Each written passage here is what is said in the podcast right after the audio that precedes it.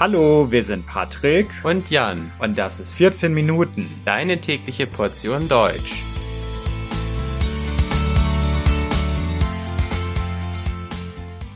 Folge 150 Der lange Weg zur Einheit 6 Gründung der DDR. Liebe Hörer, in der letzten Folge hatte ich euch von der Gründung der BRD, der Bundesrepublik Deutschland, berichtet, die nach dem Ende der äh, Besatzung der Alliierten in Deutschland eingerichtet wurde. Und wie ihr wisst, kam es bald darauf zur Einrichtung eines zweiten deutschen Staates im Osten, der DDR, also der Deutschen Demokratischen Republik. Und das ist es, worum es in dieser Folge gehen soll. Die DDR hieß übrigens nur Deutsche Demokratische Republik. In Wirklichkeit war sie weder demokratisch noch war sie eine richtige Republik, sondern es ging eher darum, dass man nach dem Zweiten Weltkrieg nach dem Vorbild der Sowjetunion einen kommunistischen Staat in Ostdeutschland errichten wollte und dieser kommunistische Staat umfasste dann das Gebiet der sowjetischen Besatzungszone Herauskristallisiert hatten sich diese zwei deutschen Staaten oder die Aufteilung Deutschlands in zwei deutsche Staaten bereits vorher, also ab 1945 schon, weil immer deutlicher wurde, dass die westlichen Alliierten und die Sowjets nicht zusammenfinden würden und weil auch die wirtschaftlichen Unterschiede zwischen den Besatzungszonen sehr schnell sehr deutlich geworden sind. Also in den westlichen Besatzungszonen, da ging es mit der Wirtschaft äh, relativ schnell bergauf und die wirtschaftliche Lage verbesserte sich Ende der 40er Jahre. Und da konnte die sowjetische Besatzungszone dann nicht äh, anschließen oder anknüpfen, weil dort die Wirtschaft immer etwas schwächer war.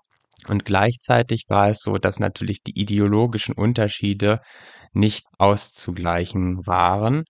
Und schließlich entschloss man sich dann in Westdeutschland, einen eigenen Staat zu errichten, der dann in die westlichen Bündnissysteme eingegliedert war, also kein neutrales Deutschland, sondern ein Deutschland, das auf die Freundschaft mit der USA und mit den anderen westlichen Staaten gesetzt hat. Das wollte man im Osten natürlich nicht. Im Osten hatte man lange die Idee, dass es ein neutrales Gesamtdeutschland geben sollte. Also man wollte gar nicht äh, unbedingt Deutschland aufteilen in die DDR und die Bundesrepublik, sondern man hatte sich äh, schon ein Gesamtdeutschland vorgestellt aber dazu gehörte dann eben, dass es neutral sein sollte, also es sollte nicht in irgendwelche Bündnisse eingegliedert sein. Und vor allem sollte dieses neutrale Gesamtdeutschland die deutschen Ostgebiete aufgeben, also die Grenze zwischen Polen und Deutschland, die sollte festgeschrieben sein. Und damit wären dann diese Gebiete, diese Länder im Osten, die es früher in Deutschland eben gab, Schlesien, Ostpreußen, Pommern, die wären dann verloren. Und das war eine Forderung, die man damals in Westdeutschland natürlich nicht erfüllen konnte. Da mussten sich die Leute erstmal dran gewöhnen. Es gibt dann aber auch andere Erzählungen oder Interpretationen von Historikern, die meinen, dass dieses Gesamtdeutschland von den Sowjets eigentlich nie gefordert wäre, sondern dass das eher ein Trick war, um einen sowjetischen Gesamtstaat dann zu erschaffen. Also eine große DDR praktisch. Also man wollte die westlichen Alliierten täuschen und dann ein wiedervereinigtes Deutschland haben, aber ein wiedervereinigtes sozialistisches Deutschland, das in den Ostblock eingegliedert werden sollte.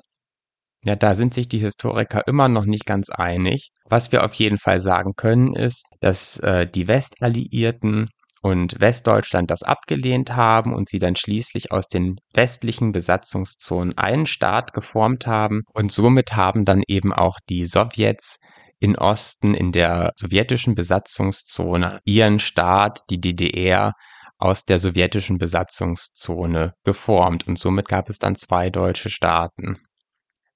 Die DDR hatte es dabei von Anfang an viel schwerer als die Bundesrepublik Deutschland, Und zwar war es so, dass die Westalliierten sich für einen Frieden mit Deutschland ohne Reparationszahlungen ausgesprochen hatten.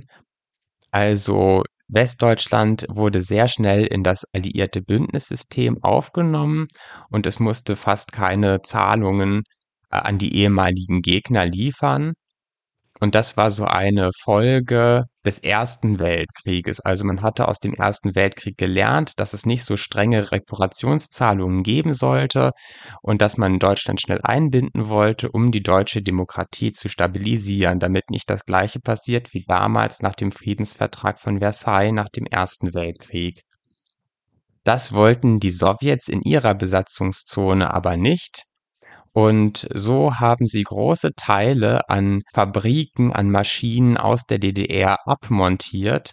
Also man schätzt, dass ungefähr 50 Prozent der Fabriken und äh, der Maschinen und ähm, wichtiger Teile der Infrastruktur in der DDR einfach abmontiert worden sind und dann Richtung Sowjetunion gewandert sind, weil die äh, Sowjets meinten, dass die Deutschen büßen müssten für den Zweiten Weltkrieg. Und das war dann praktisch die Strafe und zugleich waren ja auch wichtige Teile der Infrastruktur in der Sowjetunion zerstört. Und dann hat man eben alles, was in Deutschland, in der DDR noch zu finden war, hat man im großen Stil abmontiert und dann Richtung Sowjetunion gebracht. Und das führte dann natürlich zugleich von Anfang an zu großen wirtschaftlichen Problemen in der DDR. Also es war von Anfang an so, dass die Wirtschaft in den beiden Teilen Deutschlands nicht gleichwertig war, sondern dass die DDR eigentlich von Anfang an äh, den kürzeren gezogen hatte, also von Anfang an einen Nachteil hatte. Demokratische Elemente gab es in der DDR nur in der Anfangszeit, also zu Beginn der DDR, da waren noch unterschiedliche Parteien vorhanden, die so ähnlich gewesen sind wie in Westdeutschland. Es gab die SPD, es gab die CDU und es gab die KPD, aber nach und nach ist das Land immer autoritärer geworden und die demokratischen Elemente wurden nach und nach abgeschafft. Beispielsweise stellte sich heraus, dass die KPD bei weitem nicht so erfolgreich war, wie die Sowjetunion sich das wünschte. Und stattdessen haben die Leute vor allem die SPD gewählt. Und was hat man getan? Man hat gesagt, äh, es war ein Fehler, dass die KPD sich nach dem Ersten Weltkrieg von der SPD abgespalten hatte.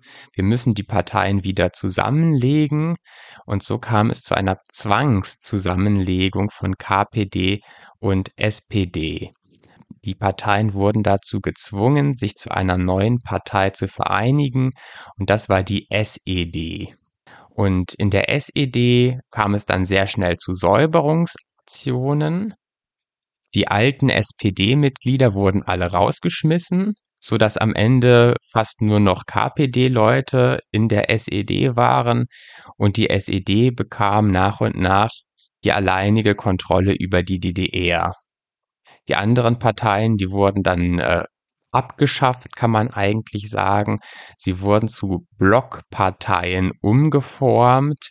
Und Blockparteien, das sind Scheinparteien gewesen, die in der DDR keine richtige Macht gehabt haben, sondern die nach außen den Anschein erwecken sollten, dass es in der DDR ein parlamentarisches, demokratisches System gab. Also diese Parteien, die waren da, aber sie hatten im Prinzip keine Macht und sie unterstanden der SED, also der Partei, die in der DDR dann alles in ihrer Macht hatte.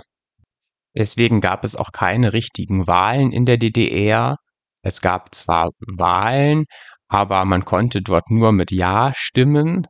Und wenn man mit ungültig gestimmt hat, dann wurde die Stimme einfach als Ja-Stimme gewertet. Und später haben dann die Leute in der DDR Falten gehen dazu gesagt.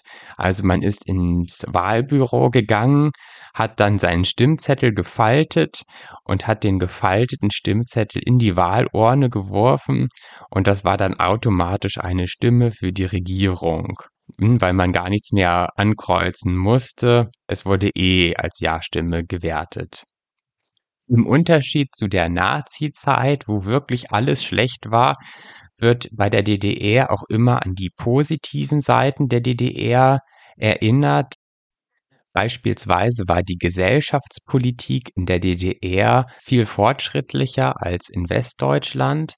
Das gilt besonders für die 50er und 60er Jahre. Die DDR war in den Frauenrechten viel weiter. Beispielsweise war es in der DDR üblich, dass Frauen arbeiten konnten. Das war etwas ganz Selbstverständliches äh, dort. Während es in Westdeutschland so war, dass der Mann gearbeitet hat und die Familie versorgt hat. Und es war nicht unbedingt üblich, dass die Frauen äh, gearbeitet haben, sondern die Frauen sollten eine Rolle als Hausfrau und Mutter spielen. Und das war in der DDR eben anders. Dort konnten die Frauen von Anfang an äh, arbeiten. Allerdings führte das in der DDR dann zur sogenannten Doppelbelastung. Also die Frauen waren für die Familie zuständig und sollten dann zusätzlich auch noch arbeiten. Also es war nicht so, dass sich der Mann dann auch um die Familie kümmern musste, sondern die Frauen sollten einfach beides machen. Und dann gab es manchmal einen Haushaltstag, wo die Frauen zu Hause waren und sich dann um den Haushalt kümmern konnten. Aber das war auch in gewisser Weise ein Problem, denn durch diese Haushaltstage wussten ja die Arbeitgeber, dass die Frauen ab und zu fehlen würden. Und äh, die Frauen hatten deshalb schlechtere Karrierechancen und schlechtere Aufstiegschancen als die Männer. Trotzdem bleibt unterm Strich, äh, dass die Frauen bessere Arbeitsmöglichkeiten in der DDR hatten als in Westdeutschland. Dann gab es andere gesellschaftliche Aspekte, bei denen die DDR weiter war als Westdeutschland. Beispielsweise war in Westdeutschland Homosexualität noch bis 1969 verboten und der anti-homosexuellen Paragraph 175, der Homosexualität unter Strafe stellte, der wurde nicht als Nazi-Paragraph anerkannt und deswegen konnten Homosexuelle in der Bundesrepublik noch bis 1969 äh, verfolgt werden. Und ab 1969 war Homosexualität dann äh, für junge Männer ab 21 Jahren legal. Und in der DDR war das alles viel früher der Fall. Hier wurde Homosexualität schon in den 1950er Jahren legalisiert, weil der Paragraph 175 als Nazirecht erkannt wurde. Trotz dieser gesellschaftlichen Aspekte darf man aber nicht übersehen, dass die DDR eben kein demokratischer Staat war und weil sie kein demokratischer Staat war, konnte sie sich auch nicht so entwickeln wie Westdeutschland. In Westdeutschland ging es nach und nach im Laufe der Zeit mit den gesellschaftlichen Themen bergauf. Die Frauen erkämpften sich mehr Rechte, die Homosexuellen erkämpften sich mehr Rechte, sodass die Gesellschaft immer liberaler wurde und somit auch in gesellschaftlichen Fragen mit der DDR aufholte. Und zu guter Letzt nützen gesellschaftliche Rechte ja gar nichts, wenn kein Essen auf dem Teller ist, und die Wirtschaft in der DDR war eben so schwach, dass von Anfang an sehr viele Leute von der DDR in den Westen geflohen sind, Millionen von Leuten. Und äh, das hat sich irgendwann so gefährlich auf den Staat ausgewirkt, dass die DDR dann auch die Mauer hat errichten lassen, damit keiner mehr in den Westen fliehen konnte, weil sonst der ganze Staat zusammengebrochen wäre. So, liebe Leute, und das war es jetzt auch schon mit unserer Folge zur Gründung der DDR. Und in zwei Wochen hört ihr dann die nächste und letzte Folge unserer Serie Der lange Weg zur Einheit. Wenn euch dieser Podcast gefällt, dann könnt ihr uns gerne auch auf Patreon unterstützen oder ihr könnt zusätzlich Premium-Folgen hören. Ich bedanke mich bei euch und wünsche euch noch eine schöne Woche. Tschüss!